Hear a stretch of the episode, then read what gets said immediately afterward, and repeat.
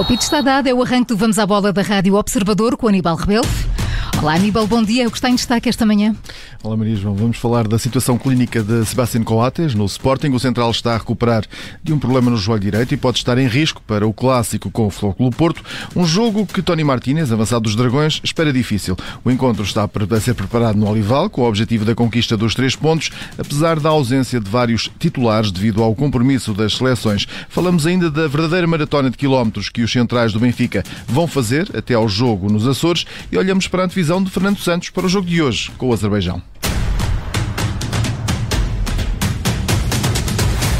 E é por aí que começamos, Aníbal. Hoje, às 5 da tarde, Portugal começa o jogo com o Azerbaijão, em Baku, uma partida que Fernando Santos sublinha ser fundamental vencer. Sem Cristiano Ronaldo, a seleção portuguesa que lidera, a par da Sérvia, o Grupo A de qualificação Mundial, conta com todos os jogadores convocados para este encontro. O defesa Pep e o médio João Palhinha, que não estiveram 100% nos últimos dias, integraram a última sessão de treinos sem qualquer limitação. Com este cenário, Fernando Santos considera que faltam quatro finais para as duas equipas que lideram nesta altura a qualificação do Mundial Mundial 2022, Portugal e Sérvia, e que por isso mesmo o objetivo é só um, vencer hoje o Azerbaijão.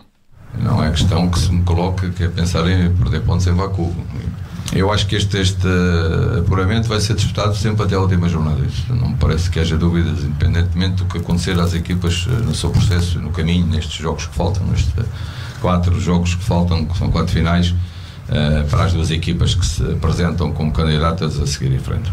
É? é? importante, penso que nenhuma das equipas está disponível para perder pontos e o jogo se tornará decisivo será o jogo com, uh, entre as, no confronto das duas equipas. É uma situação que já passámos no passado, no apuramento para o Campeonato do Mundo 2018, também com a derrota que tínhamos sofrido na Suíça. Fernando Santos reconhece, que Portugal tem estado longe das melhores exibições, está, no entanto, convicto que uma seleção portuguesa forte, coletivamente, irá ser suficiente para garantir a conquista desses três pontos. Já Rubem Dias, defesa central da seleção, assume que Portugal tem de melhorar nos vários momentos do jogo, sobretudo a nível defensivo. O que se passa é que nós não estamos satisfeitos. Uh, não estamos satisfeitos e essa não satisfação parte, acima de tudo, também pela, pela nossa ambição. Nós gostamos de ser os melhores, os melhores no que fazemos, tanto a marcar como a sofrer menos, e é também a, linha que temos seguido sempre e é também aquilo que nos marca, é essa consistência. E vamos em busca de fazer o que for preciso para, para encontrar aquilo que nós queremos. Uh, ao final do dia, uh, o mais importante é conseguirmos os três pontos, mas para nós é também muito importante que, se, que soframos poucos golos, até porque estaremos sempre mais perto da vitória. A insatisfação da equipa portuguesa, aqui pela voz do defesa Ruben Dias, eh, Portugal, eh, que nos últimos cinco jogos sofreu nove golos. A seleção portuguesa joga hoje em Baku, quando forem 5 da tarde. A, vaga no ataque deixada por Ronaldo poderá vir a ser preenchida por Gonçalo Guedes ou André Silva, mas de resto não deverão existir surpresas no 11 inicial de Fernando Santos. Rui Patrício deverá assumir o lugar na baliza, atrás de um quarteto defensivo formado por João Cancelo, Ruben Dias, Pepe e Rafael Guerreiro. João Palhinha, Bruno Fernandes e João Mário devem compor o meio-campo. Bernardo Silva, Diogo Jota e André Silva ou Gonçalo Guedes devem figurar entre os titulares. O jogo entre Portugal e Azerbaijão, a contar para a jornada 6 do Grupo A, vai ser transmitido, claro, aqui na Rádio Observador, numa emissão especial a partir das quatro e meia da tarde, com o relato de André Maia e Miguel Videira. Quem já jogou e foi a seleção portuguesa, sub-21, que entrou com o pé direito na qualificação para o Euro 2023. Os portugueses venceram a Bielorrússia por um zero, golo de Fábio Vieira de penalti e a equipa de Rui Jorge soma assim os primeiros três pontos neste apuramento para o Europeu de 2023. O treinador refere que os portugueses foram melhores mas ainda precisam melhorar um pouco. Esperava um jogo mais difícil em termos da qualidade do adversário. É certo que controlamos relativamente bem a profundidade e aquilo em que eles eh, são perigosos, mas deixamos andar o jogo até, até aos últimos momentos com incerteza no resultado. E é perigoso, com uma equipa com termos de altura muito superior à nossa, uh, deixar para os últimos minutos um, um resultado em que um canto pode depois eh, deitar a perder dois pontos. De qualquer forma, acho que fomos bem superiores, não jogamos tão bem quanto eu gostaria, fomos lentos em termos de circulação, às vezes pouco objetivos, mas vamos melhorar essa parte. As declarações de Rui Jorge. Agora a seleção portuguesa tem os mesmos pontos que a Islândia. Acima estão Chipre e Grécia, com 4 pontos. O Europeu de Futebol de 2023 realiza-se na Roménia e na Geórgia, de 9 de junho a 2 de julho. No Campeonato Nacional, Tony Martínez, avançado espanhol dos Dragões, já fala do clássico do próximo fim de semana. O Internacional espanhol espera dificuldades em Alvalade, o jogador que já leva três golos marcados em quatro jornadas. Nestas declarações, há Cadena Ser, questionado sobre o jogo com o Atlético de Madrid, marcado para o próximo dia 15, deixou o alerta para o jogo com o Sporting. Primeiro temos um, um partido em Alvalade que, que seguro que vai ser muito, muito difícil. Primeiro, temos um jogo em Alvalade que será muito, muito difícil e que já estamos a preparar porque queremos voltar ao nosso lugar, ser campeões, mas sem tirar os olhos da Champions, porque é normal que os jogadores gostam sempre mais destes jogos grandes. No ano passado fizemos uma grande época na Liga dos Campeões e espero que se possa repetir este ano, apesar de saber que estamos num grupo muito difícil. Que, aunque creo que temos um grupo bastante difícil. Tony Martínez, nestas declarações à Cadena Ser, não tem dúvidas, o objetivo do Futebol Clube Porto é ser campeão nacional, isto numa altura em que ele próprio arranca a época a fazer golos. La verdad que muy contento de, de empezar la temporada como, como acabé la, la temporada pasada. Estou muito contente por começar a temporada como acabei a época passada, a marcar gols e com a equipa a ganhar. Sabemos que o Futebol Clube do Porto é um clube de elite, de Champions, um dos melhores clubes do mundo. Quando surge a oportunidade de jogar, tens de a agarrar e aproveitar. Tenho tido a confiança do treinador e acho que estou a mostrar serviço. O nosso objetivo principal é sermos campeões e queremos demonstrar que o Futebol Clube do Porto é o melhor clube de Portugal. Que siga demostrando que o Porto é o melhor equipo de Portugal. Nesta entrevista à Rádio Espanhola, Tony Martínez deixou também elogios ao plantel do Futebol Clube Porto, onde diz encontrou a estabilidade que precisava na carreira. O Futebol Clube do Porto que cumpriu ontem o primeiro treino de uma semana de trabalho com vista ao clássico de sábado. Marco Gruzic e Marquezine continuam entregues ao departamento médico. Sérgio Conceição continua privado também de muitos jogadores eh, que vão agora começar a chegar a conta-gotas durante esta semana, depois dos compromissos com as seleções. Ao todo são 14 os jogadores do plantel que estão fora. Diogo Costa, Pepe e Otávio estão às ordens de Fernando Santos na seleção A.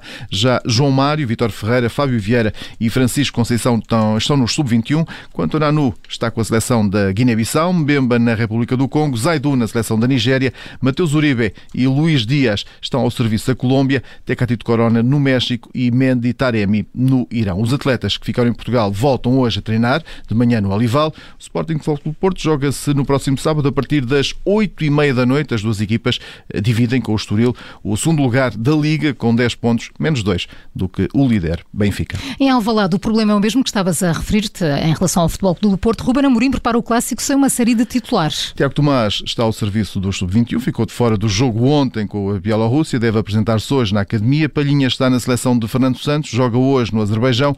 Manuel Ugarte está com a seleção do Uruguai, joga o último jogo no dia 9. Por fim, o reforço, o Sarabia, joga pela Espanha amanhã frente ao Kosovo. Face a estas ausências dos jogadores eh, que se encontram ao serviço das respectivas seleções, Ruben Amorim chamou no primeiro treino desta semana 11 jovens da formação leonina, ou seja, uma equipa inteira de miúdos que se juntaram aos trabalhos da equipa principal. Também de fora eh, do trabalho, dos trabalhos dos Leões no relevado, mas devido a lesões e entregues ao Departamento Médico Verde e Branco estão Gonçalo Inácio, Pedro Gonçalves e também Sebastião Coates. Este que é o caso que mais preocupa em Alvalade. A defesa central está a recuperar de um problema no joelho direito, ao qual foi operado há oito anos. Este problema afastou também da seleção da Bolívia, por isso está já eh, na Academia do Sporting. Numa espécie de contrarrelógio para o Clássico, Coates tem passado os dias em tratamento, inclusive durante as folgas. A decisão de ir ou não a jogo deverá ser tomada horas antes do encontro, por Rubén Amorim, até porque eh, esta paragem relativa aos jogos de qualificação para o Mundial de 2022, o Sporting tem um calendário muito sobrecarregado eh, logo a seguir, com seis jogos em três semanas, devido ao início da fase de grupos da Liga dos Campeões. Com este cenário, o corpo técnico leonino não está disposto a correr riscos com este jogador que considera essencial. Coates é um dos poucos com experiência da Liga dos Campeões no plantel leonino, por isso, se existirem dúvidas sobre a condição física do capitão, é certo que só irá regressar aos relevados diante do Ajax no próximo dia 15. E no Benfica, Jetson continua a ser alvo de interesse no campeonato turco, mas o valor pedido pela SAD liderada por Rui Costa está a ser um entrave para o negócio. Nas próximas horas tudo terá de ficar resolvido. O Galatasaray voltou à carga, pretende oferecer 10 milhões de euros mais extras para poder contratar o médio antes do fecho do mercado na Turquia amanhã. Ora, segundo a imprensa internacional, o Benfica está a pedir 15 milhões de euros para vender o Internacional, valor uh, entendido pelos encarnados como aceitável para viabilizar este acordo uh, com o Galatasaray, clube ao qual o médio esteve emprestado na segunda metade da temporada passada e onde deixou uma impressão muito positiva. Nas próximas horas tudo ficará resolvido, mas para já o cenário é o de que Jetson está mais perto de ficar na luz do que viajar para a Turquia. E entretanto, Jorge Jesus prepara para, prepara-se para o jogo da próxima jornada frente ao Santa Clara. Com Jorge Jesus a contar a partir de hoje, já com Ian Vertonghen, defesa central do Benfica e da seleção da Bélgica, irá falhar o jogo com a Bielorrússia, o jogo que está agendado para amanhã. O central de 34 anos viu um cartão amarelo na recepção à República Checa, onde foi titular e jogou os 90 minutos. Falha, por isso, o próximo jogo. Uma boa notícia para Jesus, uma vez que eh, o jogador regressa mais cedo do que o previsto ao Seixal. Mas Aníbal, o Benfica tem mais de uma dezena de jogadores ao serviço das seleções. O regresso à competição está marcado para 11 de setembro, com essa visita aos Açores, e Jorge eh, Jesus já assumiu que a preparação para esse jogo está condicionada, sobretudo, sobretudo devido aos casos de Lucas Veríssimo e de, Nico, de Nicolás Otamendi, que jogam uh, dia 9, uh, madrugada de dia 10, aqui em Portugal. É uma verdadeira maratona para estes dois jogadores que começou depois do jogo com o Tondela. Com o Tondela. Lucas Veríssimo e Otamendi estão ao serviço das seleções de Brasil e Argentina. Às viagens intercontinentais segue-se depois esse regresso a Portugal,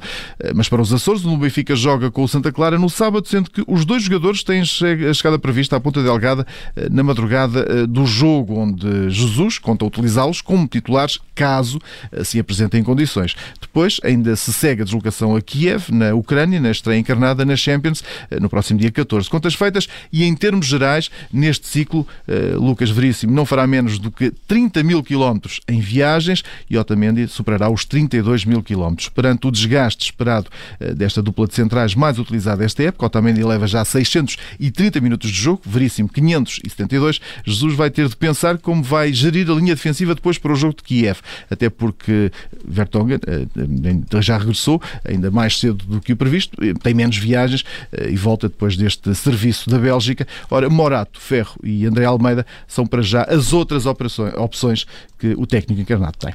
O jornalista Aníbal Rebelo e vamos à bola das manhãs 360. Obrigada, Aníbal. Até amanhã. Até amanhã.